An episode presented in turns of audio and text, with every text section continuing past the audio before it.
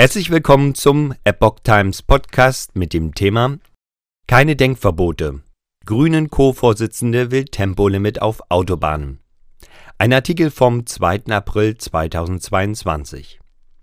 In der Debatte um die Energiesicherheit in Deutschland fordert Ricarda Lang von den Grünen erneut ein Tempolimit. Die Bundesregierung solle ohne Denkverbote alles anschauen, was auf dem Tisch liegt. Die Co-Vorsitzende der Grünen, Ricarda Lang, hat angesichts der Bemühungen um Energieeinsparungen in Deutschland die Einführung eines Tempolimits auf Autobahnen gefordert. Die Abhängigkeit von russischem Gas, Öl und russischer Kohle habe Deutschland erheblich angreifbar gemacht, sagte Lang dem Redaktionsnetzwerk Deutschland. Wir müssen alles dran setzen, da so schnell wie möglich rauszukommen. So lang.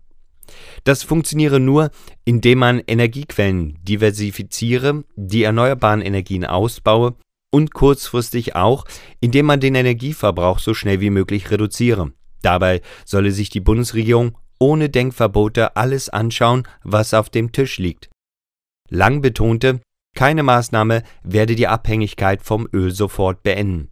Und weil es ansonsten kaum Maßnahmen gibt, die schnell wirken, brauchen wir jetzt ein temporäres Tempolimit auf Autobahnen, zum Beispiel für neun Monate und damit bis zum Ende des Jahres, also dem Zeitpunkt, zu dem wir spätestens unabhängig von russischem Öl werden wollen. So lang weiter. Die FDP hatte bereits in den Koalitionsverhandlungen mit SPD und Grünen ein Tempolimit auf Autobahnen abgelehnt. Sie bleibt auch in der neuen Lage dabei. Habeck Gesetzespaket wird Deutschland stärken.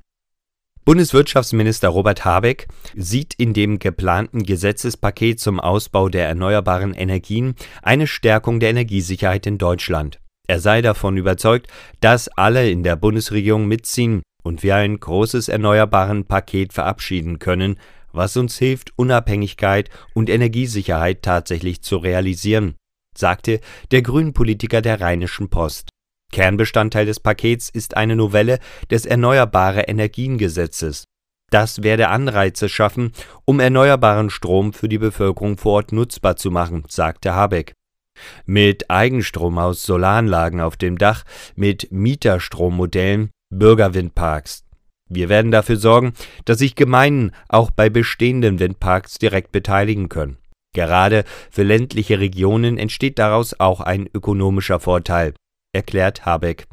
Er sei daher guter Hoffnung, dass sich Bundesländer künftig nicht mehr mit der Verhinderung von Windkraft schmücken könnten.